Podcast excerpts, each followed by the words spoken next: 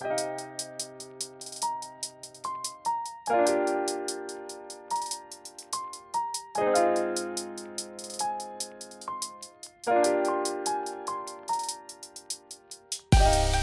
迎收听跳岛 FM，这是一份可以用耳朵收听的文学杂志。在这里，你将听到关于文学的一切，以及更多。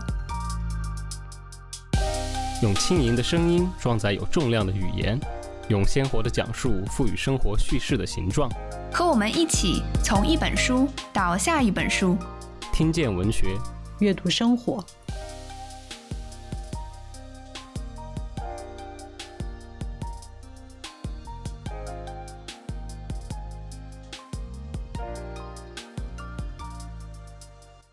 听众朋友们，大家好，我是跳岛的主播何润哲。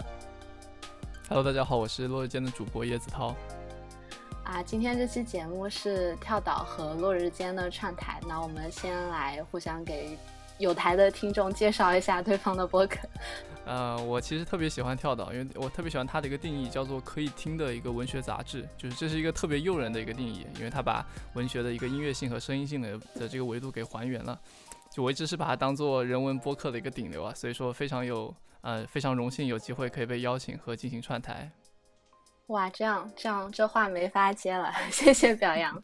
那我也来介绍一下，落日间也是我一直非常喜欢的一个播客啊，他们。自己的 slogan 是是一个试图回答何为游戏与游戏何为的媒体实验室。那其实今天这一期串台也是呃有一个契机，如果大家去看落日间最近的两期节目啊，会发现是两个游戏和文学跨界的选题，一个是第三十一期电子游戏时代的抒情诗人，一个是第三十二期赛博文本中的幽灵作者。你看这两个节目的标题，简直可以。完美的融入我们跳岛的 节目序列。那刚好，嗯，接下来这期节目上线的时候，呃，是六一儿童节，然后我们就想着趁这个机会来做一期稍微轻松愉快一点的节目啊，来聊一聊文学和游戏的碰撞。刚好看到叶子涛最近是在关注这个话题，所以就邀请他来和我一起主持这一期节目。之前我就一直很想思考这个文学之中的规则和游戏的这种规则作为一个设定者，这样一个他们之间的一种联系。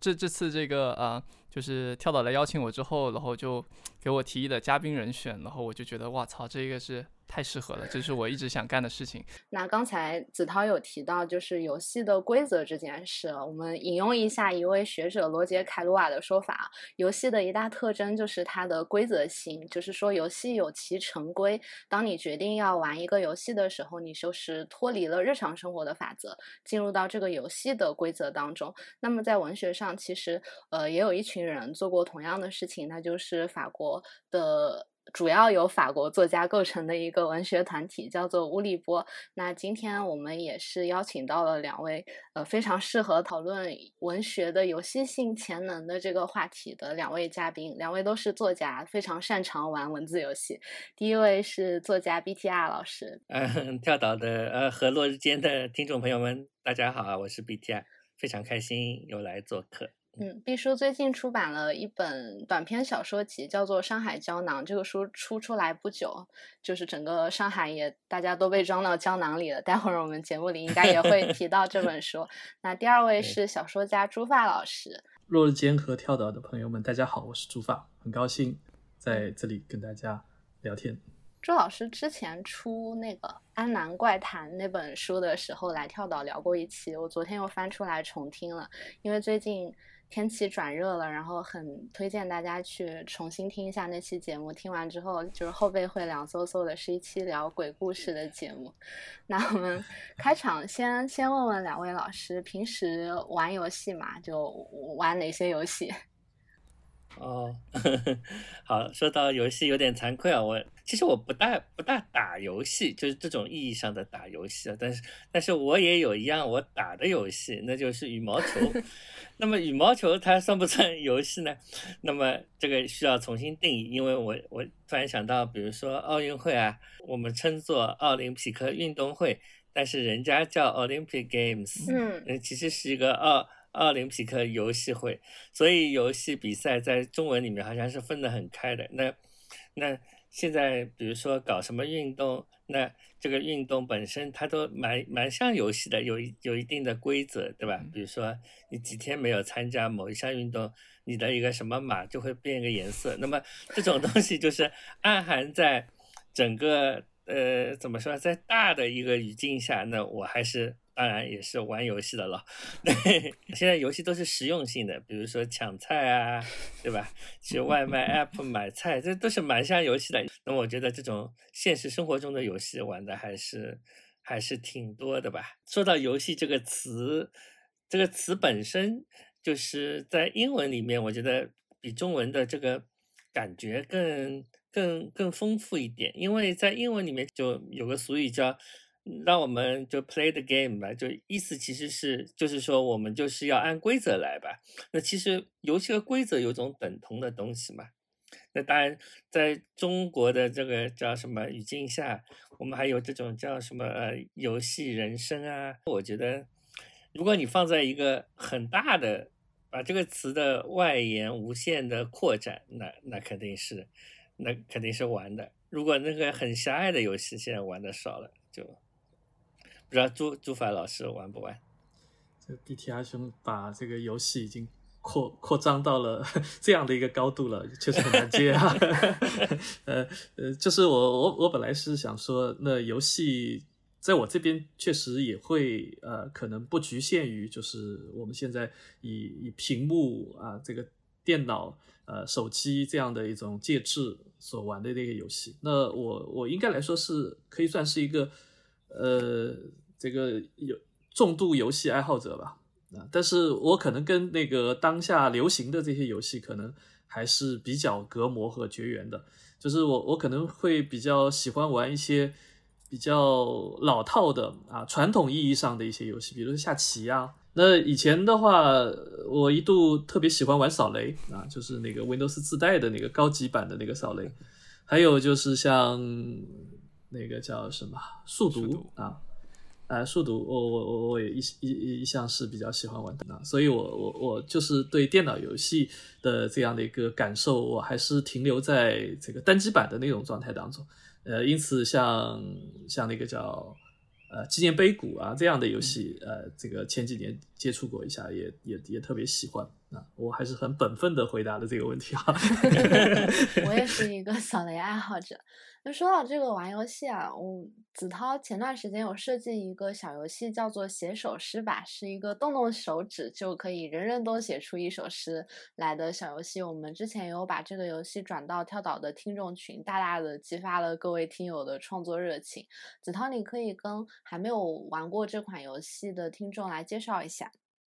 这样的一个小作品呢，其实简单来说，就是它是一个用别人的一个词语或短句来写出你自己的一个诗，或者说是一个作品的一个小游戏。然后它里面有，嗯它里面有两个模式嘛，一个是模式叫朝花夕拾，就是说你要在一定的步数内，在一个我和诗人合作者提供的一个词语空间里面漫步，然后去拾取你喜欢的词语，然后啊，在一定的步数内，最后拼成你你最后的这样一一句话或者一。一小段诗，然后另一个模式叫灵感啊，就是天上会掉落这种随机的词语，然后你要在一段时间内就是。啊，抓住它，通过你抓住的这些词语去拼成一首啊你的一个作品啊，然后这个模式啊，BTI 老师也参与了。对，刚才有提到毕书，我是用了开头的时候提到的今年刚出版的这本《上海胶囊》里的第一篇短篇小说《赤辣椒之夜》的这个小说中抽取的一些词做的这样的一个词盘，我觉得我们可以大家念一下，就是用毕书的这个词盘，大家都写了一些什么诗，不然朱老师先来。好的，我来朗诵一下，向笔叔致敬。鼓掌，鼓掌。赤辣椒之夜，像断层扫描一样，个人的构想不可能躲。赤辣椒之夜，任何可以量化的东西来不及失眠，简洁而坚定。啊，这是我用那个写首诗吧这个磁盘做出来的一个，确实感觉好像诗的意味。还是还是蛮浓郁的，那很有意思的这样的一个游戏。谢谢朱华老师。呃，那我也来读读读一段吧，特别想读一个，就是一个朋友青年诗人尹川，啊，他给他用毕书的词盘写的一首给毕书的小黄诗，啊，我来读一下。叫做等待我的小香肠，我的小香肠，就等于我们两个完全不同的奔跑引发的金箔艳遇，两个完全不同的傍晚的阳光。好，嗯，传递到了这个川卡给给毕叔的这个情谊了，嗯。我是先玩了这个游戏，然后再去读了《上海胶囊》那本书，然后这就我有一个非常奇妙的体验，因为你之前在玩游戏的时候，你需要去呃拾取那些词语，然后再把词语排列组合，让它发展成一个有点类似于诗歌气质的东西嘛。那我我就对这些词，尤其是像断层扫描啊。小香肠啊，就是这些词特别的敏感。当我读到《赤辣椒之夜》那部小说的时候，我已经忘了我用这个磁盘玩过游戏的这件事。但是当我读到文中出现“断层扫描”这个词的时候，仿佛就是就是你在茫茫人海中认。认出了一个你曾经见过两面的人，是一个这样的感觉，我就觉得非常的神奇。就是玩了这个游戏之后，它更新了我对于词语的认识，所以我也特别想问一下两位老师，就是你们玩这个游戏的时候，这种写诗的方式，它和你们之前作为小说家或者是作为诗人对待词语的处理方式有什么不同？那个，我先回应一下润哲刚刚讲的那个，就是先写的诗再读小说这件事情啊，我觉得这个很有意思的，这个有点像你接种了这个我的文字的疫苗，然后当 当你已经体内产生了这个抗体，然后你读小说的时候，你就身体就产生了反应。那么我我我写这个就叶子涛的这个游戏啊，我觉得非常有意思的点在于，就是他他这种坠落的。呃，坠落的形式啊，就会造成一种紧迫感，还有这个坠落有一种美感，就是就是这个词像有一种尘埃落定的感觉，就是就飘下来、落下来的这样一种感觉。所以我觉得它既有诗意又美，但是呢，最后很像什么呢？很像呃，就这个磁盘本身很像居委会给我发的菜。就是 他给我发了茄子，发了大葱，发了洋葱，发了肉，发了香肠。然后他发完了之后，我发现，咦，有些食材我其实是陌生的，就是我以前并不吃这个东西，但是我现在已经有了，那怎么办呢？那就其实是激发了一种创造力，就是我要用这些居委会发的菜，也就是这些掉下来的词，来做一盆新的菜出来。那么这个当中。既是挑战，又又又又又产生了一些新意，所以我觉得这个这个写首诗吧，这个跟我现在玩的这个做个菜吧这样的 游戏，可能是有某种神秘的、神奇的共通之处。那么就是这种呃写首诗吧这样的一个游戏啊，就是如果从它的呃这个这个这个这个谱系上去追索的话呢，啊，其实不论是东方还是西方。以前一直有这样的一种叫集句的那样的一种呃写作方式，这种写作方式也可以被称之为是呃游戏，在在中国称之为集句啊，在西方其实可能从古罗马那个时候就已经开始有的那样的一个游戏，而我们这里的一种做法其实也一直可以追溯到孔子的年代，当然就是呃盛行起来是在汉呃这是在宋代，就一千年前的时候，比如说像王安石啊。那帮子人就就很喜欢玩玩这样的这个这个这个这个游戏，呃，这个具体怎么做呢？就是他们以句子为单位，当然，呃，甚至更激进的，像黄庭坚那样子，他们说无一字无来处的，用这种方式来写诗的话，就是每个字都是前人用过的。这个集句的这种做法呢，那就是以句子为单位，那就从有可以是不同时代不同人的诗里面，然后这个再选出一些句子来。然后拼成一首新的作品，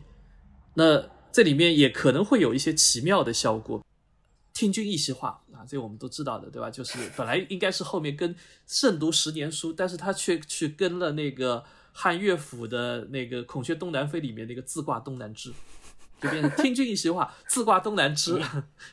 然后那个七还有还有还有一组是两句话是七言的啊，前面。一句是贺知章的，我们都知道少少小离家老大回啊，后面不跟那个什么乡音无改鬓毛衰，而是去跟那个木兰辞的最后一句啊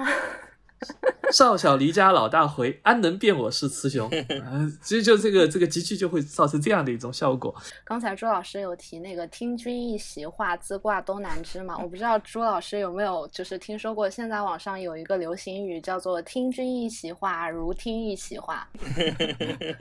对，这个就是，嗯，因为他就现在流行的这个版本啊，然后他把“一席话”这三个字重复了一下，这个也是我在玩这个游戏的时候一个很鲜明的体验。就是我想探索怎么样把我写出来的这个东西弄得比较像诗。我发现一个很有用的小技巧，就是我多选几个一样的词，然后它就形成了一个微型的排比的效果。我不太知道，就是重复这件事情是不是一个词语或者说一个音节本身的重复，它就能构成一种节奏，然后它能产生一种。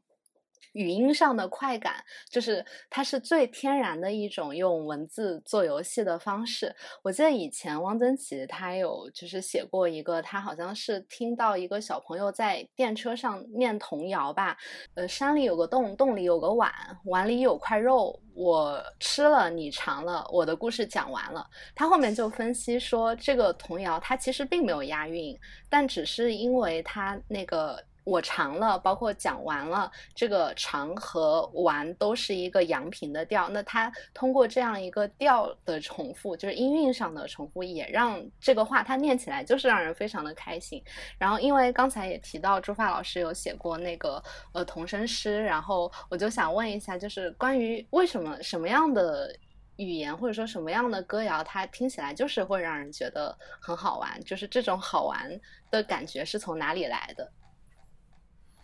啊，这个就是你呃刚才呃你提到的那个汪曾祺的那个例子，它前面也还实际上还有一个顶针的关系嘛。这个顶针其实就是一个一个一个前面一个句子的尾巴跟后面一个句子的开头，它用了一个相相同的音节。所以它这个押韵的这种方式，我们可以可以把它也延展一下啊，参照刚才鼻叔的这个这个这样的一种思路啊，就是就是那个游戏它可以扩张到买菜对吧？抢菜啊，那么这个这个押韵的这个东西，其实它就是提供一种一种不断反复出现的那样的一个相似的东西，一个相似的一个音响。那么在在汉语当中，我们好像已经很熟悉那种尾韵的方式，但是实际上你去看，就是世界各国他们的这种押韵的方式还是多种多样的，有的是押头韵的。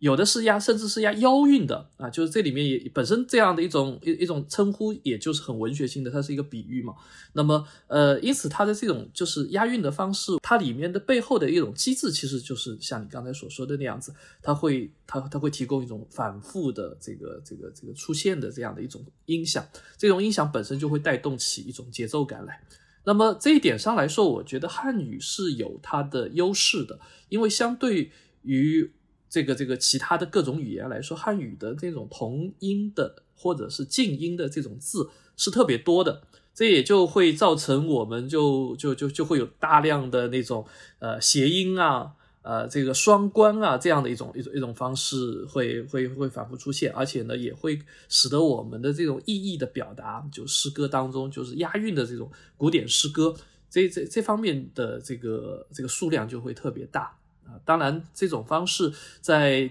在在在现代诗歌里面，就就就我们现在暂时还好像看不到了，或者说就是呃，进入到这个现代以后，我们的自由体的诗歌似乎在呃过去的一百年当中，把把这样的一种这个有有形的韵律给扬弃掉了。但是由于我们的现代诗的时间还很短，所以呢。呃，未来到底如何？其实我是觉得都这个还是且听下回分解的问题。我我可以补补充一个问题，就就是因为我记得，因为我之前看过朱发老师在那个山花上的一个采访嘛，然后呃，印象很深的是，就是您把那个乔治佩雷克，应该是他写消失的这部分里面，就是你把它不是看作一种纯粹的，就是一种。有游戏冲动或是一种文字游戏，而是说他在解决这个语音中心主义的这类的一个反思吧。就说他实际上在和啊，比如说法语的它里面的这个呃，就是在玩一个他自己的一个这样的一个游戏。然后我们当时就会有人会讨论说，他他这样一本书是没有办法被翻译的。然后您好像有提到说，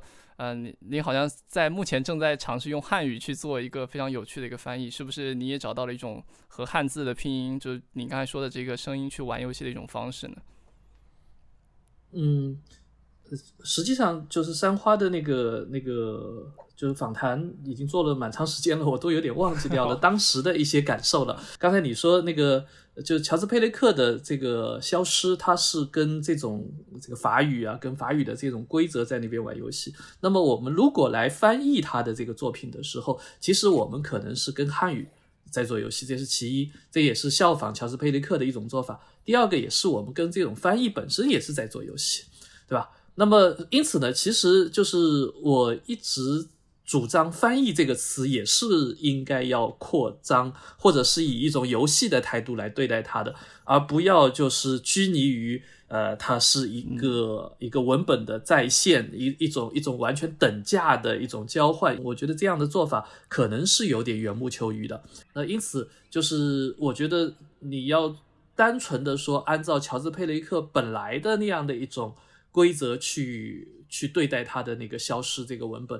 那当然很困难，而且不对等，主要是不对等。就是我们在汉语当中如何去对应那个一呢？有人主张说是把那个的当做一，但是这个的出现的这个频率肯定跟一是不对等的，而且呢，就是字的这样的一个状态跟那个呃字母的状态其实也并不是完全是一回事。所以我曾经想到过的一种方案。当然，我估计很难做得到。就是说，如果把汉语当中的横竖撇点捺当做是那个这个这个拼音字母当中的元音的话，那能不能找到一批呃少了某个笔画的某种笔画的字组成一部小说？这个可能是一种对应关系。另外一个当然就是跟汉语里面的这个元音来做一个对应。这里可能要补充一下，就是乔治佩雷克刚才提到的他的那本《消失》，法语叫做《La Disparition》。这本书写的时候，他是呃规避了所有单词当中包含。规避了所有包含 a 就是英语的那个字母 e 的单词，用这样的一些单词来写成的一整本书，可以想象它的这个创作难度有多大。刚才讲到这个翻译的问题，我就想到是不是乌利波，呃，作家他们的小说都很难翻译啊？包括前两年那个袁小一老师把雷蒙格诺的那个风格练习翻到中文的时候，也是很吃了一番苦头，因为它里面有一些很奇怪的细腻，包也有有一些是类似。至于像乔治佩雷克这样的玩法，还有一些比如说模仿意大利人讲法语的效果。我记得当时袁小一老师翻的时候，他是有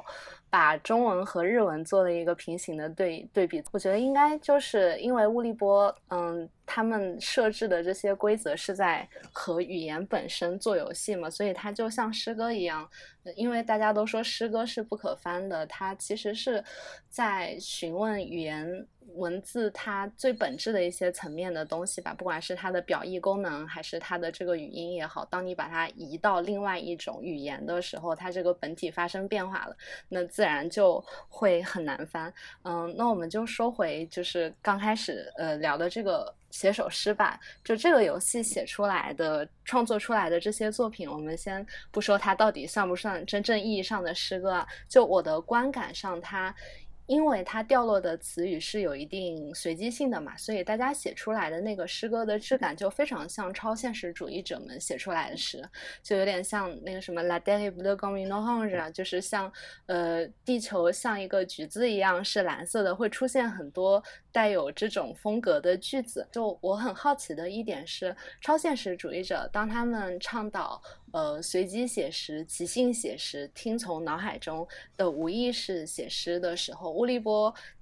却强调说，嗯，遵循一定数量的已知规律写作的人，比那些依靠随机的偶然性写作的人会更加的自由。我就想问一下两位老师，对于这两种观点，你们是怎么样的看法？你们更加认同，嗯，什么样的观点？你们觉得就是在文学创作的时候，规则这件事情，它到底意味着什么呢？我们是应该先向，呃。乌利波那样，就是先给自己设定一些规则，再跟他们做游戏，还是说像超现实主义者那样就无视一切的规则？那个，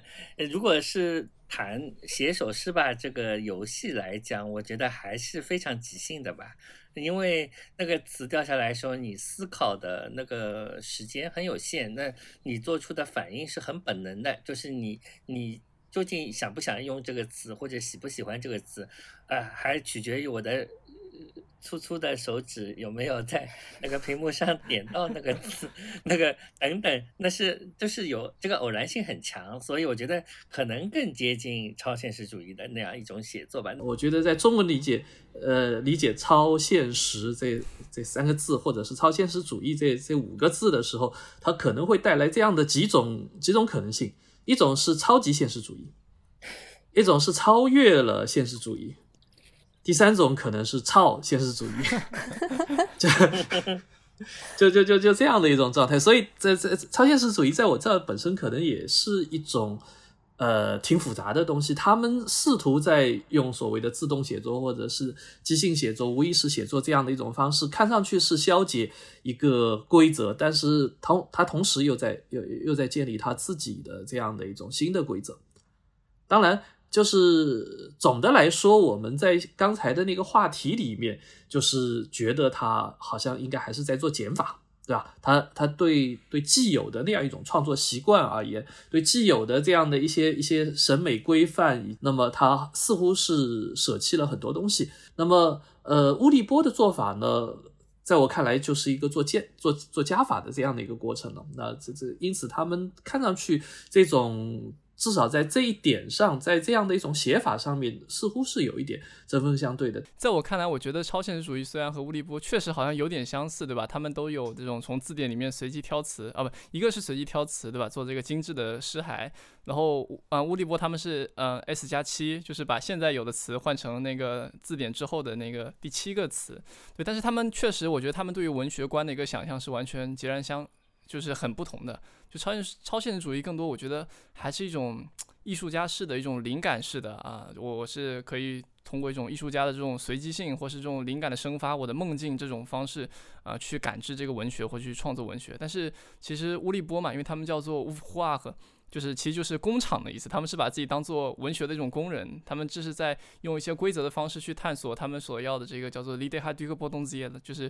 潜在的一个文学的一个新的可能性。所以我觉得他们是一群呃建筑师。嗯，其实在这个意义上，其实我的一个创作一个出发点，呃，就可能两位老师玩的比较少的，是另外一个模式，就是朝花夕拾。在那样一个模式里，就是我觉得可能写首诗吧，可能是给。作作者就是参与设计磁盘的你们，然后来加了一个规则，就是说，哦，我现在不能用正常的一个语言去和你写作了，我得用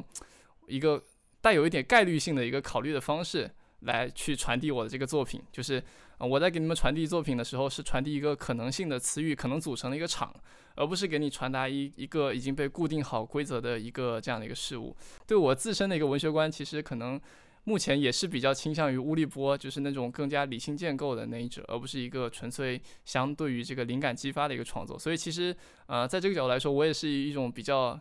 结构化，或是用一种比较机械观的方式去去看待这个作品的，对。就是我们知道乌利波的创始人当中有一个应该是叫 François Le Lyonnais 吧，他是一个数学家。然后刚好我们知道毕叔之前也当过十年的会计，我就想问一下你是怎么看呃文本文学创作中的这种逻辑性的，或者就像刚才叶子涛说的那样，就是像一个建筑师那样比较精确的去构造一个小说的创作。对，我觉得数学和文学都很美的呀 他们的共同点就是很美。你从乌利波的角度来看，有一个影响他们非常巨大的数学团体叫呃尼古拉布尔巴基嘛，对吧？尼古拉布尔巴基他不是一个人，他是一个一组法国的青年数学家。那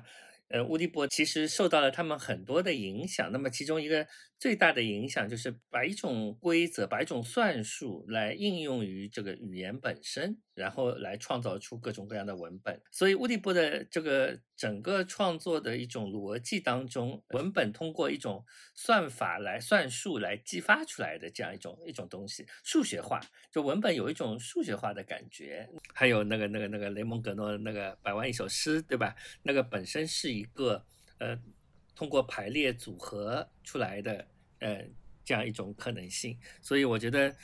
可能数学跟文学之间，它本身都是有这种精确性、逻辑性以及它们造成的一种一种美感，就包括前面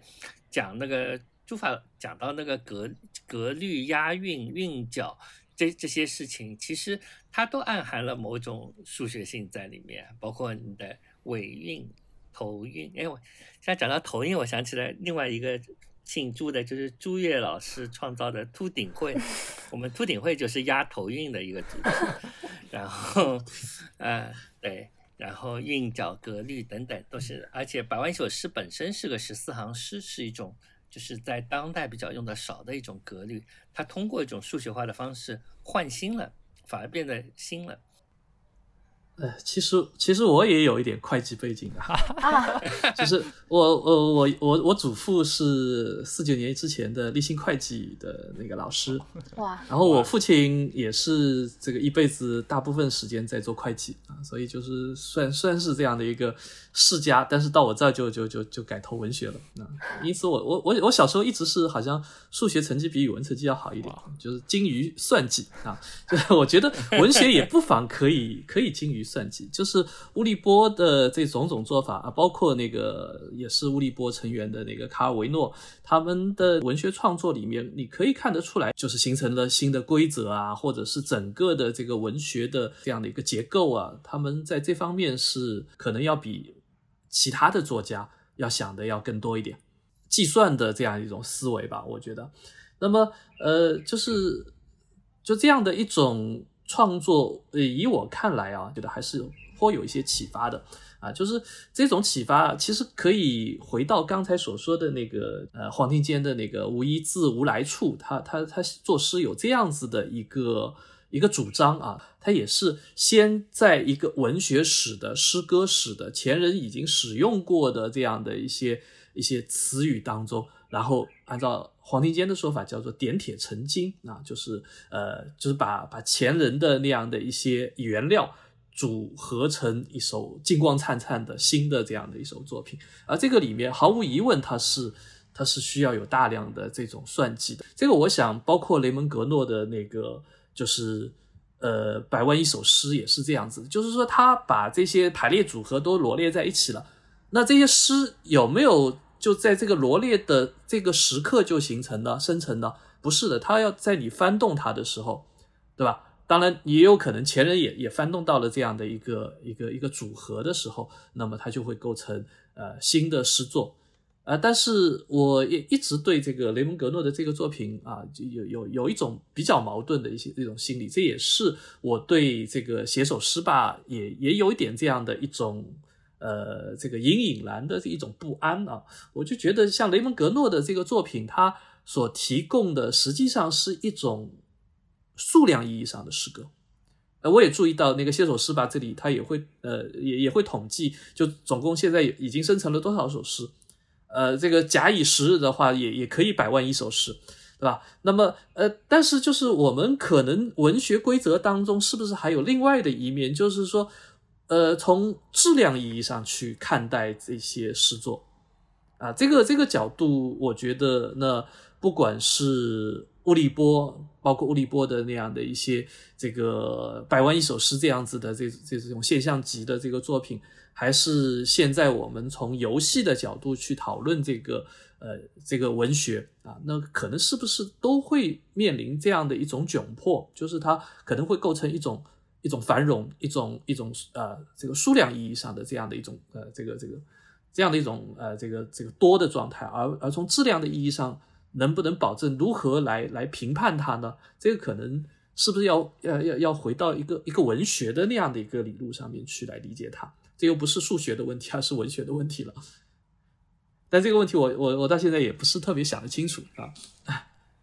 我觉得朱发老师这个讲的就就特别好。其实我觉得刚才好像我们在聊这个文学中的数学性的时候，它好像是一个啊，其实我理解它是一个可能是跟随着一种计算机的发明，然后可能控制论的一个出现，然后所带到的这样一个在文文学里面的一种思潮吧。你可以在比如艾艾科他在那个开放的作品里面谈了很多这种。就是这种控制论和他用信息论的方式去处理文本，然后还有包括卡尔维诺的那个就是呃文学机器人的本里面也有聊到这个控制论的一个幽灵，就他们似乎都觉得好像文学现在可以用某种就是计计算，或者说是那种呃，就是我通过排列组合，它可以去取代可能过去的这种呃无法被替代的一种独特无呃独一无二的这种作者的一个灵感或他的一个自我表达。当然，我觉得我看到这个时候我是很受启发的，就是特别是比如说看到艾伦坡他的那一个写作的哲学，他就向所有人说：“OK，我的乌鸦，我就是我就是像数学一样把它推，就是来。”推测出来。对我个人，我特别欣赏这种，包括卡尔维诺啊，他们这群人的这种怎么说，对作品本身的一种探索和这种坦诚。我觉得它是一种对于一种作者这种什么天天才叙事和艺术家叙事的一种祛魅，就是我觉得这点是特别好的。然后刚才朱发老师最后提到这个他的一个质量的一个问题，然后不过这质量问题我们可以后面聊，因为其实啊比较有趣的是，嗯。虽然就是就像刚才说的，这就是这样一个诗歌机器啊，它已经创作出了现在是六万三千四百二十八首诗，但是 天哪，哇，对，呃，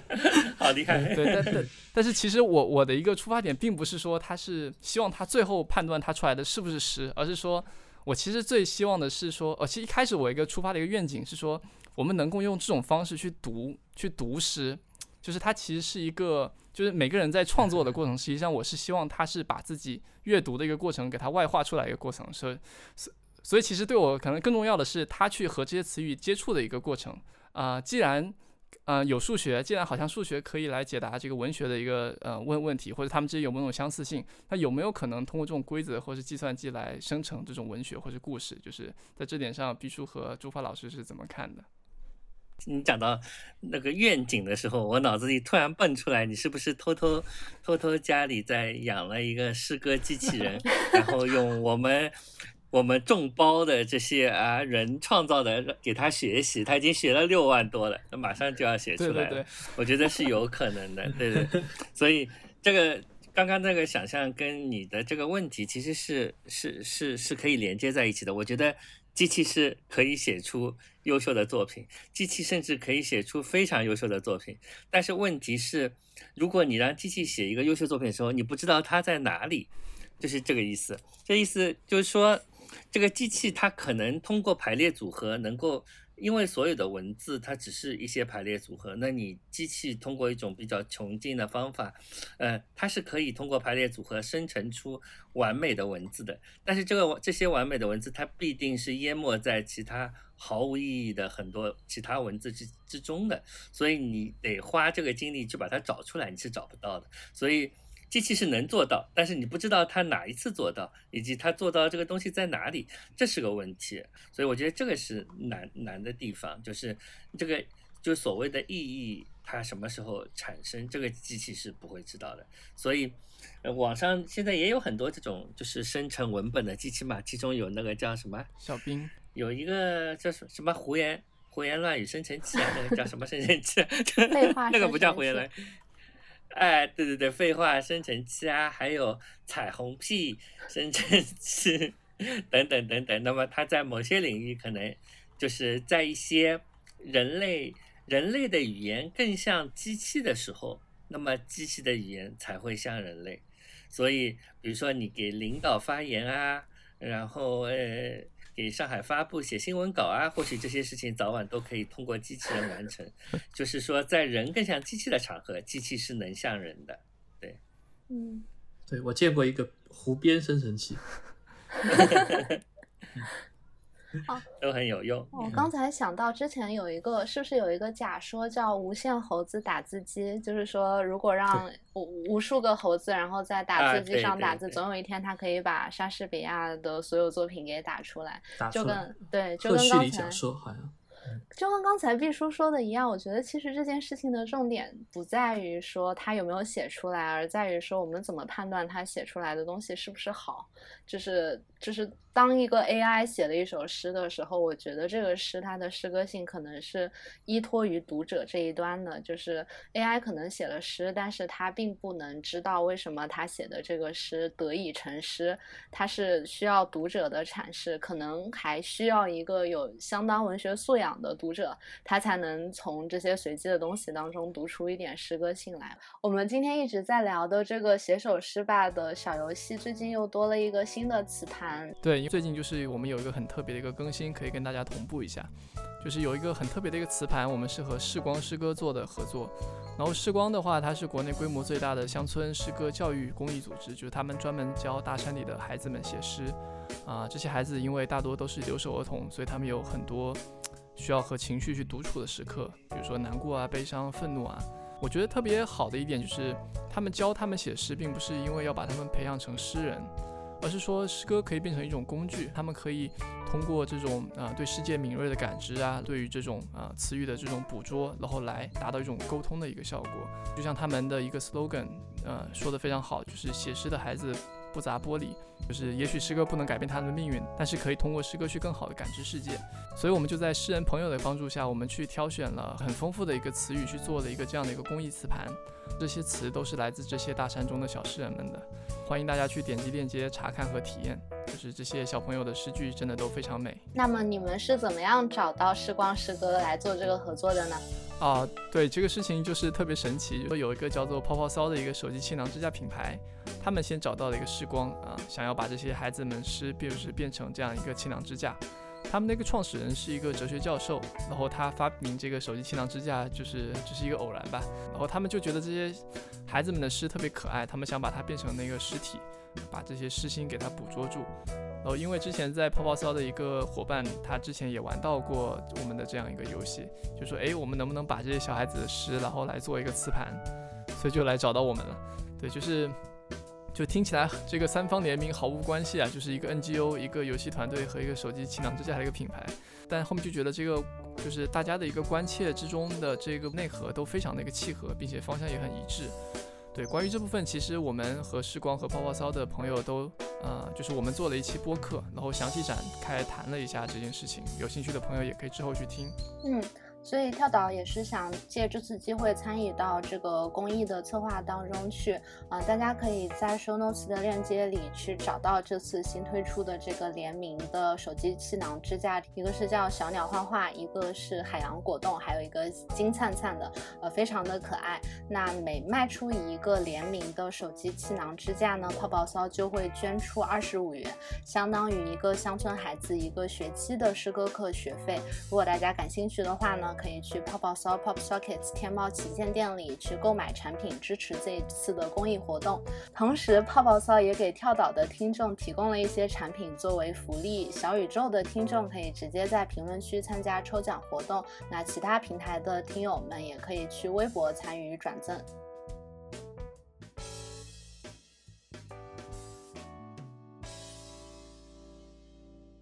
因为其实，在那个磁盘里面，其实有一个磁盘，我们是选的是刘慈欣老师的他的那个诗云。其实诗云的这样一个核心的一个概念，就是像刚才毕叔说的，就是你能创造出世界上所有的诗，但是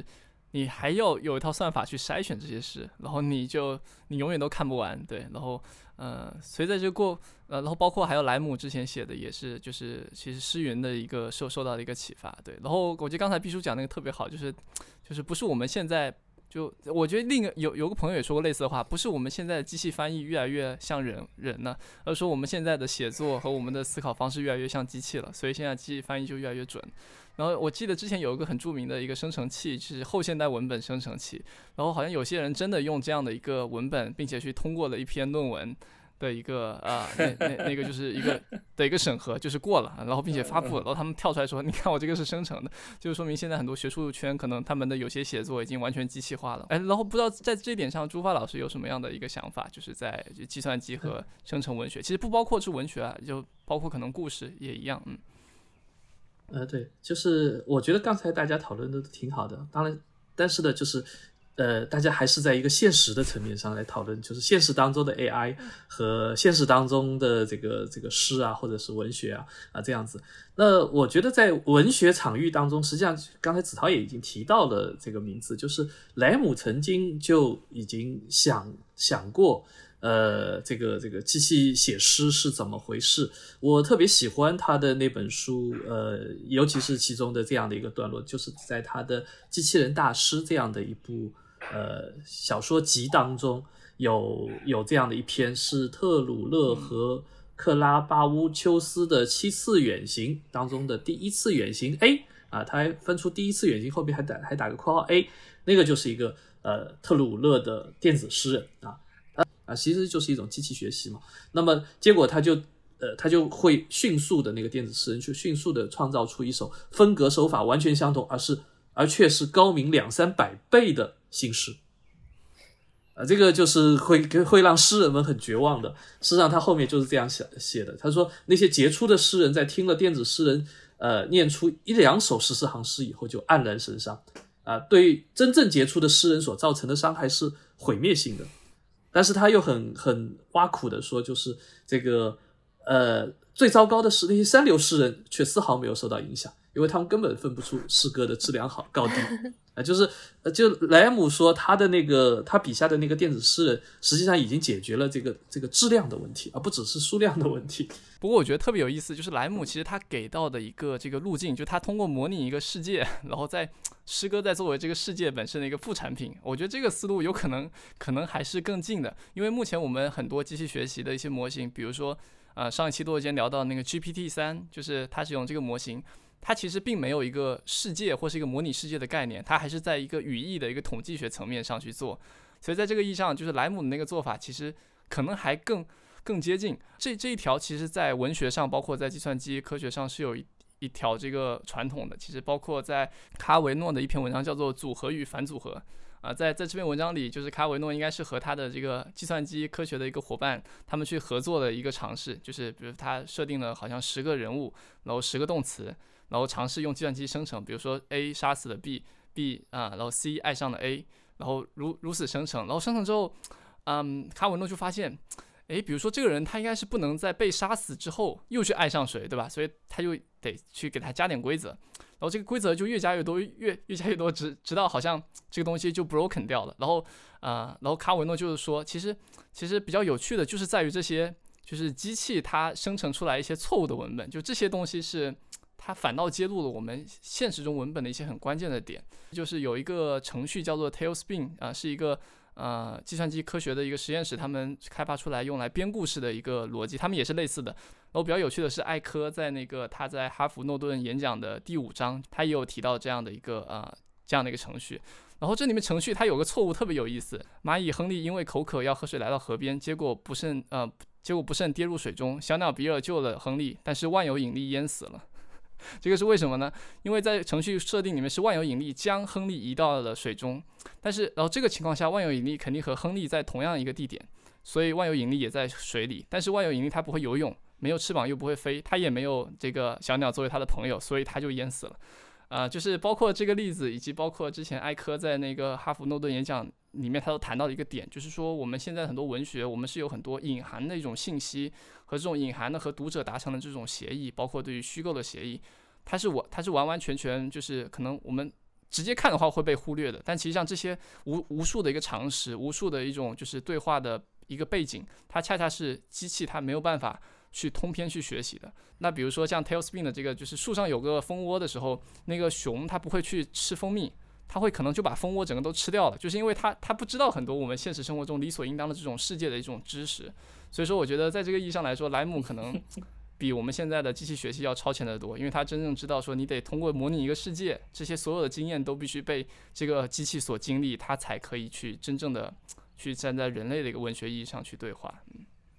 我觉得一个非常好玩的事情是，就因为之前我们都在讲诗歌嘛，然后现在我们讲到了就是更加接近于故事，或者说更加接近于叙事的这个领域。嗯，因为诗歌它可能就是不管是生成的还是就是依靠随机的，我觉得这种方式对于诗歌来说相对来说还是比较容易的，因为诗歌它本来就是靠象征和隐隐喻这两个机制在在作用的，你可以把两个毫不相关的词碰撞在。一起，它反而会迸发出一些诗意。但是叙事它从根本上来说，它是要求一些底层逻辑在支撑它的。如果你缺乏这个底层逻辑的话，就会产生一些不明所以的句子。它可能在句子层面上，比如说像刚才提到的那个万有引力淹死了，它会引发一种荒诞的效果。但是整体的这个就是故事的层面上，它是没有办法支持下去的。我就想到一个，就是可能是因为这样的原因吧，就我发现很多呃，就是不管是物力波小说家，还是就是计算机或者说 AI 生成的叙事，它都会花很多功夫来解决这个呃。一个很基础的逻辑的问题，然后其中一个比较明显的就是说，呃，玩家或者说读者他对于这个叙事的参与的程度，就我之前也有看一些，就是之前的人他们做的那些。就是文字冒险游戏，或者说计算机生成故事的例子吧，它都会用一种比较巧妙的方式，把这个玩家的你给引入这个故事当中。而当这个机制出现一些问题的时候，它就会用一个小手段把这个事情给解决掉。比如说我看到的一个案例里，就是你在那个文本框里输入了一句话，但是 AI 并不。知道你输入的这句话是什么意思，那这个时候你的屏幕上就会显示出来一句话，说，呃，你面前的这个女孩疑惑的盯着你，她不明白你想表达什么，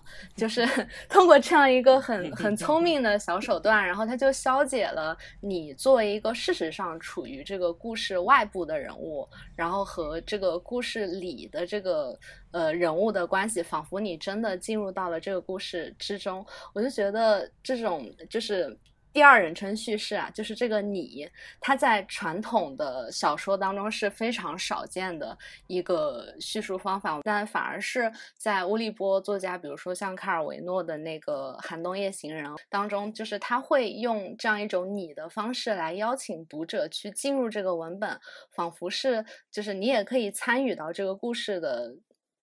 进行当中，我觉得这件事情很神奇，因为毕叔最近的这本就是《上海胶囊》，它也是一个虚构了一个纸上展览的形式。我就想问一下，是可以通过怎么样的方式把读者引到这个故事当中呢？润哲前面讲那个第二人称这件事情啊，就是挺有意思的，因为第二人称说你的时候，的确是，呃。它有一种起始句的这这样一种魔法了，直接把人带入到一个场景里面。其实，在一些呃旅游书里面是比较常见的，因为旅游书经常说你就是把你带进去嘛。当然，你在文学作品中不是很常见，但也是有。比如说，米歇尔·布托写过一本著名的书叫《变》。对吧？也叫变化。那本书里面讲一个都发生在一个火车上的故事啊，一个一个偷情的男子的故事。但是他用了你的时候，就就读者会有一种会有一种就是代入感。那因为读书读那个虚构作品的时候，原本是应该有一种疏离感，就是有一种呃怎么说，就好像是在读他人的故事。说到《上海胶囊》里面，其实我里面有几篇也是比较物理。就是按照乌迪波的原则写的一篇，就是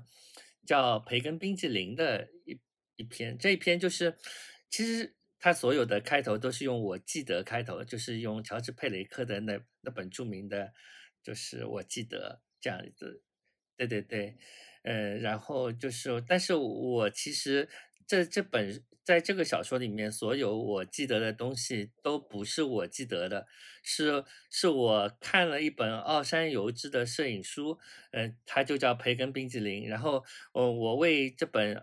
培根冰淇淋》的摄影书的每一张照片写了一句我记得，所以我我假设了，其实我有一个暗含的。假设的一个背景就是，我假设我有一个 AI 机器人，嗯，它要进行学习，但是它没有过去，然后我就把这本摄影集，呃，输入它的记忆里面，然后这个机器人以后就以为这些事情它经历过，然后他怎么用语言的方式来说出我记得呢？然后我就假设我是自己，我就是那个 AI 来来写了这么一个小说，是这样子的一个一个大背景。呃，我觉得 AI 的写作有一种方法，就是，呃，其实亚马逊一直有一个众包平台叫 MTurk，那就是把一些简单的任务，呃，用一些便宜的价格卖给一些穷人来做，通过这个平台就把这个东西再众包给一个人写，然后这个人写了之后呢，无非就是你满意不满意了，但是你拿到的这个这个小说其实蛮像一个人写的。但是因为有机器写作的这层光环在，所以你就觉得很神奇。那么我们对 AI 写作其实经常会被这层这层光环所迷惑嘛？这个这个跟就是自动售货机第一次如果没有被发明，里面住着一个老爷爷的这种神奇是一样的。你就跟他说我要一个糖，他就给你个糖，他其实是个老爷爷，但是因为老爷爷在这个机器里面，你就觉得很神奇。那么这种。众包的这样一种做法，其实就蛮像这个老爷爷的。另外，当然也是一种机器学习的手段啊，就是机器不断通过与人的交互，它也学会了一些东西。那我的这个小说其实就是模仿了一个自我实现的这样这样一个 AI。这书里面其实还有另外一篇，就完全按照乌迪波的原则写的，就是就是这个标题作品《上海胶囊》。其实我是设计了一个一个九宫格，然后一边是人物，一边是场景。从这个九宫格的中心，我用一个顺时针的方式来写这个九个章节。当然，这些规则我没有在书里面写，但是你读的时候可能会意识到，就比如说怎么跳到了这个人，怎么又跳到了这个地方，就是有点像模仿。那个人生拼图版的这个走马步的这样一个，因为它是从中心往外旋转的，所以我这个九宫格其实可以扩展为，比如说十四格、二十五格或者三十六格。当然，因为我是个只有三分钟热度的白羊座，就是 写到九宫格已经已已经累了。有意思，我刚才我听了毕叔这一段，我有一种刚才叶子涛提到的读爱伦坡说他写乌鸦那首诗是怎么写出来的，有一种同样的感觉。对，不过前前面我补充一下叶子涛讲的这个，就是我觉得机器写的这些不含逻辑的东西，其实蛮美的呀。就是一个人死了还爱上一个人啊什么的，还有万有引力。死掉了，我觉得，我觉得是个挺好的故事，就是就是我其实可能因为我们对故事的标准太固化了吧，就是其实偶尔读读这些荒诞的故事也挺好。当然，对于这个小熊和蜂蜜的故事，这个我们应该知道的，就是世界上所有的蜂蜜都是归那个小熊所有。如果迪士尼的故事就告诉了我们这一点。对，我说叶子涛的那个那个游戏其实也是可以的，就是你在某个设计一个什么彩蛋，某个瞬间这个重力消失了，所有的词都飘在屏幕上。对，万有引力被淹死了。对，可以，对的，万有引力被淹死了。其实我觉得刚才就是就是两位老师都讲到特别有趣，还有比如说就是刚才讲到这种各种精心设计的这个部分，然后包括其实像人生拼图版它的一个就是序言吧，它应该是啊这个他就谈到说。啊，就是可能在他来说，在写写文章就好像是在制造一幅拼图，然后这个呃读者他作为是一个玩家，他可以去拼图，但是他的他提醒了说。其实无论你怎么拼，你你你最终都逃不出我的一个控制，或是我的一个作者的一个呃设设计在里面。啊，两位老师会不会觉得，其实这个呃读者和作者的关系更像，其实可以类似于就好像游戏设计师或是迷宫设计师、作品设计师和玩家之间的关系。那那比如说对于你们来说，你们会给这样的一个玩家或这样的一个读者让渡更多的一个自由性吗？嗯，我觉得会的吧，因为因为其实嗯。写的时候虽然没有特别考虑是是是是哪哪些读者会来读，但是呢，其实你还是有一种预设的，对吧？就像乌利波那个著名的那个，是一个一个老鼠要从自己制造的迷宫中逃出去，对吧？就是这样的一种逻辑。那对于每个写作者来说，都有这样一种，就是我既想写一个迷宫一样的东西，但是我又暗藏了一些呃。给读者的暗示，就这些，我希望那个读者能够循着这些暗示来理解，呃，我写的这个东西。当然，另一方面，我也是始终相信，呃，每一个写作者都应该为读者提供不同。层面的一种阅读，就是我希望我的文本是可以从好几个层面来读的。就是说，你如果只读表面也是成立的，但是如果你能够知道里面的那些所谓的梗，然后你就能更能够从另外一个更深的层面来理解同样的一个文本。我希望一个一个文本能够同时做到这一些吧，至至少是试图做到这一些。那么这个跟刚刚我说的乌利波的说的那个那个老鼠和迷宫的。也是非常的类似这样的一种一种企图吧。朱朱发老师会怎么看吗？会把这个读者也看过作为一种玩家吗？因为像我读您的那个《安南怪怪谈》，我就觉得我简直进入了一个完全不知道真假的一个迷宫，我完全无法辨辨别朱华老师到底 谈的这些古籍到底是真的还是假的，就像那个冬日之旅一样。就是 呃，实际上刚才 PTR 兄已经谈得很好了，我我觉得呃，或许呃，是不是应该谈谈另外的一种可能性呢？就顺着刚才子韬所说的，包括《安南怪谈》这样子的一些呃，我我以前的作品当中，呃，就是我我我还会给自己加码。那我大概是很十年前吧，我就觉得我不应该虚构，就是我在虚构作品当中，我这个这个恪守自己不虚构的这样的一种呃一种本分啊，因为我我除了是一个小说家之外，还有另外的一个身份是一个文献学者啊，所以我我我得要有职业操守。我突然就想起了，其实就是今天上午还是昨天啊，我就听跳岛的上一期，就是赵松兄和马林老师。呃的那一期里面，马老师呃不止一次的就在那边这个说骗子骗子，呃 就是就是，但凡是创作者，尤其是小说家，呃大家作为读者也罢，听众也罢，千万要要小心一点啊！这帮人这个都是骗子，包括现在呃正在说话的那位，以及刚才刚刚说说过话的那位，我。突然又想到有这样的一种可能性，这种可能性实际上是顺着这个叙述者啊，这个小说的作者跟叙述者的关系。那他叙述的无非就是两种情况，一种是自己发生的事情，但是这个自己发生的事情其实是很有限的，对吧？所以他就会产生很多骗子啊。那么更多的时候呢，就会把各种其他人的发生的事情，他天花乱坠的表达出来。那这里面就会构成这样的一种状况，就是所谓的全知的叙事。啊，慢慢的才会出现所谓现知的叙事，就是他他恪守啊，我我我其实也是个普通人啊，我虽然是个骗子，但是呢，我我我我又不是上帝，虽然他偷偷的暗暗的其实还是在模仿上帝啊，但是他这是一种现知的，但是我说是不是现在或者未来，尤其是在在在我们看待这个游戏的背景当中来来来来看待这种叙事的问题啊。你说这个向子涛，你你设计了这样的一个磁盘啊，呃，那这个这个这些玩家们在这个磁盘当中，不管是按照你的初衷来说，是是读诗，或者是写诗，或者是就呈现诗歌，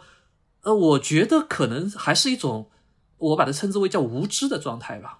所以呢，未来是不是有可能，就是它变成一种无知的叙述者啊？他其实不知道很多。啊，或者说，呃，更多的东西是他不知道的。实际上，我注意到，我不晓得这个你们游戏业，呃，这个从业者，包括是研究者、观察者，是不是会注意到这两者之间的一种差异？其实，除了游戏的设定者跟玩家之外，还有另外的一些可能，现在数量还不是特别多，他是看看别人玩游戏的人。那我啊，我就是这种人，陪玩云玩家。云玩家，对，啊，对对对对。那这种旁观的玩家，我觉得我们把它对应到那个这个这个文学当中，是不是实际上的叙述者，包括一部分的作者，可能其实也就是这种陪玩玩家。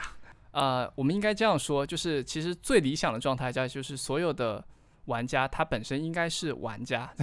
好像在说说废话。但他你对应到音乐上面 来说，是所有的音乐的一个欣赏者，他应该是演奏者。嗯，就好像艾科他觉得真正好的批评者，他应该本身是作者一样。所以现在出现的云玩家，等于是说我们这部分人我没有能力自己去拉小提琴了，那我就看别人拉嘛，对吧？所以你就看那些速通玩家，或者看那些。啊，就是玩游戏的主播，他们特别能玩出各种戏剧性的效果。我是想说，就是作为一个资深的云玩家，我就在思考刚才叶子涛说的这个机理的问题。的确是这样的，我之所以会成为一个云玩家，就是因为我打游戏的这个技术太烂了。嗯，其实游戏，然后它和小说，就虽然它都是叙事的题材，呃，或者说它和电影，就是它。最大的一个区别，我觉得是在于参与度的不同。但是当你去参与到这个游戏当中的时候，然后你其实我是觉得读小说是比玩游戏更安全的一种选择。游戏多多少少还是有一些危险的。而我就是因为过于的胆小，然后过于的怕死，过于的讨厌游戏当中的这个阻挠的过程。比如说，当嗯，如果你要打一个。比如说勇勇者斗恶龙的游戏吧。如果是我的话，我就是一个可能打了五十遍恶龙，最后我才 救下那个公主。那我经历的故事和 A 版本一个速通玩家的故事。得到的体验是完全不一样的。那我倾向于去选择那样一个更加顺畅的、更加快乐的、更加有成就感的这样的一种体验。或者说，我我在生活中已经经历了过多的挫折，我不再想去在游戏里感同身受这样的挫折。我就觉得，是不是这也是大部分的主机游戏，然后会选择这种比较传统的英雄历险，然后去斗恶龙，这样有一个明确的结局的。因为它最能抚慰我们。嗯，有有一个那个 U.S.C 南加州大学的一个老师，他在他做了他做了一个是瓦尔登湖的一个改编游戏，在那个游戏里面，你就是要在湖边去锯木头啊，自己建小房子，然后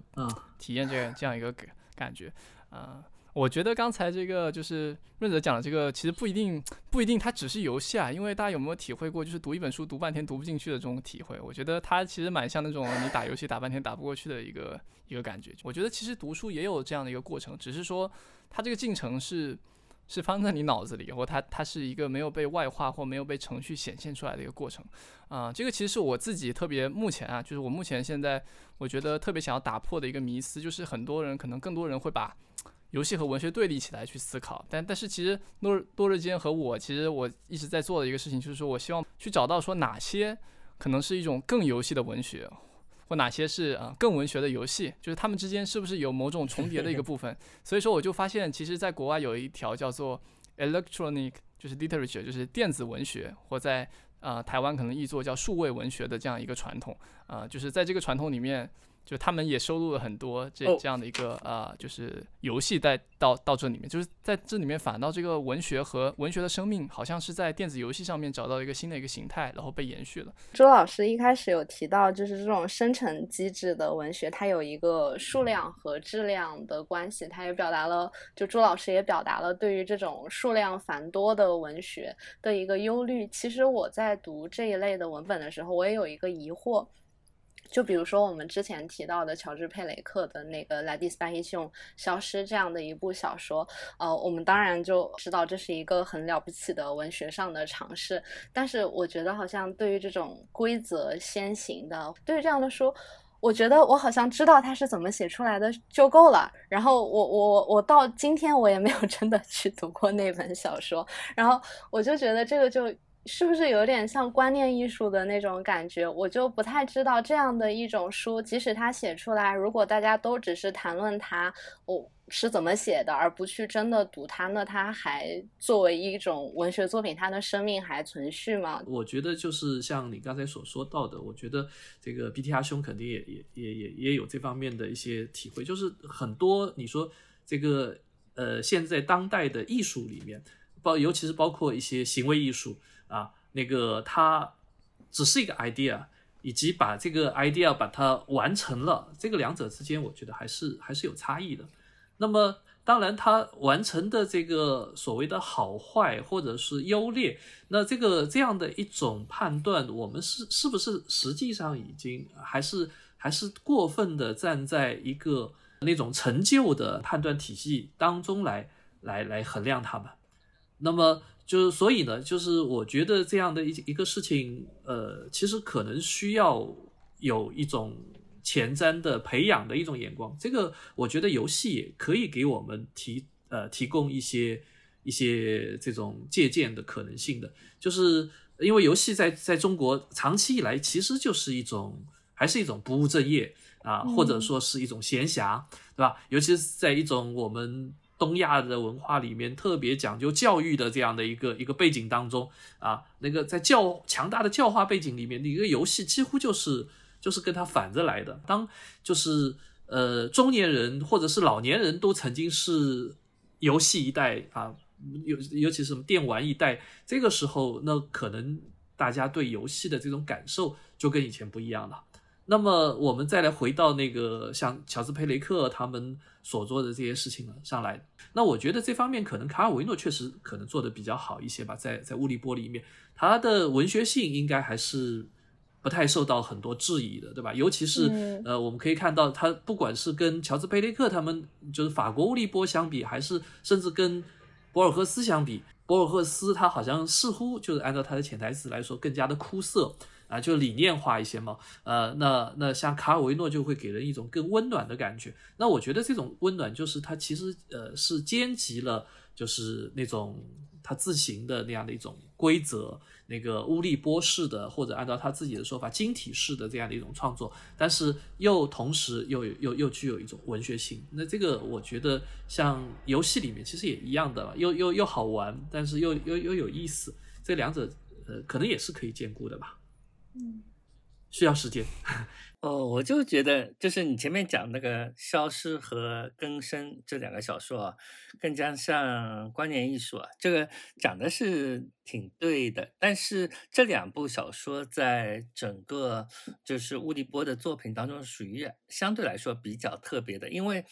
就正是因为那那个字母的限制，使得呃他不得不改用一些，比如说比较生僻的同义词，所以使得这个书的阅读变得非常的困难。所以我觉得这两本可能是一个乌利波的作品当中比较特例的东西。那另外一方面也是因为乌利波的他的一个主张是为就是。他他对文本施加限制，但是呃，他们始终坚持的一条原则，就是他们对于他们所发明的限制要提供一个例子。所以我觉得消失和更生的意义在于，就是对这个所谓的 libocam 的一个例子，它。他只要有一个例子就够了，而且也只需要这一个例子。他如果再写了好多没有意义的 小说，那可能就变得。这就是缺乏意义了。那他只是为这个规则提供了一个例子，我觉得他是还是成功的。另外，我虽然没有读过《消失》，但据说《消失》是一本呃侦探小说，里面讲了很多人一个一个消失的故事，而且这些人消失是因为他们无法说出那些含有义的词，所以 我单看这个。单看这个小说更改来说，我觉得这个侦探小说的这样一种呃背景。或者说这个故事本身与它的这个呃这个规则倒是非常的搭的，所以我觉得如果如果能够有一个译本，就不管这些规则，只是把这个故事译出来，我觉得或许也还是有意义的。我我觉得认为乌迪波的书都不好看的，这可能是一个偏见。它里面有很多书是非常好看的，比如说《人生拼图版》是非常非常好看的。嗯、我觉得就像观念艺术一样。它有有一些你是只要知道它是怎样的就算了，但有一些它也真的很好看，也是有的。的确，我也觉得《人生拼图版》是乔治·佩雷克最好看的一本书，而且我记得他其实本人有说过，他说我的作品可以分成四种类型，呃，第一种是社会学类的，就是像他的处女作《雾六十年代记事》那样的，后面还有乌利波风格比较突出的，那最后一种他说。呃，要归结于我对于 Homanesc，就是对于小说体、对于故事的迷恋。他说，我想写出一些可以让人躺在床上舒舒服服看下去的书。那人生拼图版就是此类创作的代表。呃，的确，就是人生拼图版，你抛开它那些非常精巧的结构不谈，你光看他写到的这个公寓大楼里的每个房客的故事，也是非常好玩的。但是。呃，就是说回乌利波他们对于形式、对于结构的探索，我我不知道这个是不是跟法国他们二十世纪初语言学转向之后，把语言看成所指和能指去探索这个意义和形式之间的这个间隙，这样一种转向有关系。我是觉得好像现代法国文学里有很多这样。在形式上做文章的作品，但是当我回去看中国的文学的时候，我会发现类似类似的探索，在中国的文学传统当中，却总是被归到那种旁门左道里。就其实我们根本就不缺什么回文诗啊、圣象对联这样的，但是它。在我们的教材当中，很少会把这样的作品当成呃一种正经的文章来学习。我不知道这个是不是跟我们国家的价值取向有一定的关系，或者说这跟我们传统的文以载道，或者是类似的价值观，它背后有这个原因在里面。呃，实际上呢，在中国的我们谈的这个文学本身啊，呃，之前我们刚才好像没有特别的这个着重谈这个问题，就是文学本身其实它也是有规则的啊，比如说要要写人。啊，或者是其他的人形生物，是吧？这个，比如说要要要要要曲折变化，什么这个喜看文山，什么呃，应该怎么说的那句话，就是要要看这个不平啊。这个如果是这个一一眼望得到头的，这看了开头就知道结尾的这个人物不没有成长的啊，那那那样子就不太行，等等之类的。那他他的这种文学的这个规则。呃，实际上呢，就是它可能跟我们今天所谈到的这种，就是具有某种这个智力倾向的这样的一些这个加码上去的规则，并不完全一样。它要贴近一些可能文学之外的啊，包括政治学啊，包括伦理学啊，跟跟跟这样的一种内容有关系。那么说白了，就是呃，这个中国古代一直是要讲究这个这个教化人心的。所以在这种情况之下，你如果要采用一些更困难的规则，尤其是比如说我们刚才一直在谈的那个佩雷克的这样的一个什么少个一啊，或者是这个这个要跳几个数字来替呃跳几个页码来替换啊等等这样的一些加上去的规则，呃，在他们那边就会可能会就觉得这个就具有机心了，就就会让人忘记掉那样的一种。就是他的那种世道人心的这样的一部分了，那因此就会往往会会置于一个比较边缘的位置。但是我觉得这个可能一定程度上是像比如宋代的那些什么编选文选的一些人，比如说是理学家们呐，他们要编一些什么叫文呃文章正宗这样的一些选本的时候，他们特别会注注意那样一种思想价值。而这种状态，我们在近期我们这几代人的那个从小的文学教育当中，当然也是一以贯之的。但是你去看我刚才所提到的像集句诗这样的一种形态，他们最初的时候热衷的那批人是像像那个这个王安石。还有我刚才反复提到的那个黄庭坚，还有像苏轼，他也是很喜欢搞这种像回文诗这样的一些东西的。但是他的这个这个诗集里面有未必一定都会收进去啊。就是他们其实作为一个创作者，其实是有有不同的面向的。不晓得鼻叔怎么看？这个就是比较狡猾的说，就是一般这种问题我都可以这么讲，就是认为形式大还是内容大，这是一个伪命题，对吧？因为内容必须通过形式才能表达出来嘛，那么简单的道理。那当然你说形式大于内容是一种缺点，那么这这个命题伪的不行了。那那么内容大于形式是不是缺点呢？是不是内容等于形式才是正好呢？所以这种东西讨论起来就比较难。所以我觉得这个正统这个东西，就对于一个个体创作者来说是不必去追求的嘛。所以就是我们就是对我自己来说，就不想成为正统，最好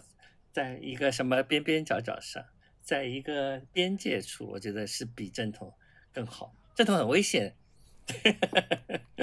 因为箭头经常会变，呃，就是实际上这个小说这种东西，在中国古代本身就是不正统的、不经的，被被被大道所贬斥的那些东西被称之为小说的，所以把小说突然就把它当做这个经典，或者我们有有有所谓小说经典、文学经典，这本身也是一种现代性的一种嫁接。或者说是一种更加严厉的一种筛选机制的一个结果，就是包括文学，它它有一种这个规则道路啊，那个那个指定的那个东那那样的一条路上的那个东西叫做道道，对吧？那但是非道的不精的那些东西，实际上肯定要比道跟精要更加的广阔啊，这个更加的开阔，我觉得这个是可能才会更合乎。呃，文学的一种一种本意吧，他要寻求的是是更多的可可能性。嗯，我觉得刚才就是两位老师聊的这个，就是特别，就是让我特别有感触。我其实我想，我朱发老师可能忘记，就他其实，在山花那个那个采访中，其实回答过这个问题。嗯，这个老师是老师是这样说的啊，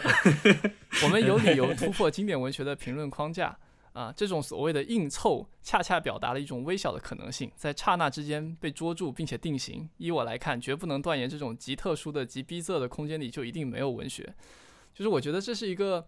特别棒的一种视角，就是说，就是说，你每次提出一个新的一个规则，它实际上可能预示的这种文学一种新的形态的一种展开方式，一种可能性。啊，特特别是，嗯，可能对我来说，一个特别好的就是那个百万一首诗，我觉得它里面有一个。很棒的一个维度，就是说它它的这个规则就不再是作者给自己加码，或者说它不仅是作者给自己加码，而是说他把这个规则同时也开放到了读者去读取这部部作品的这样一个事情的一个考虑上。那其实，其实我觉得从这个角度来说，其实我是希望，嗯，也也包括和更多人分享，就是我觉得从电子游戏或许可以看到这样的一个新的可能性，就是国外有个学者叫做 Espen a r t u s 他提出一个叫做赛博文本的一个概念，就是 Cyber Text，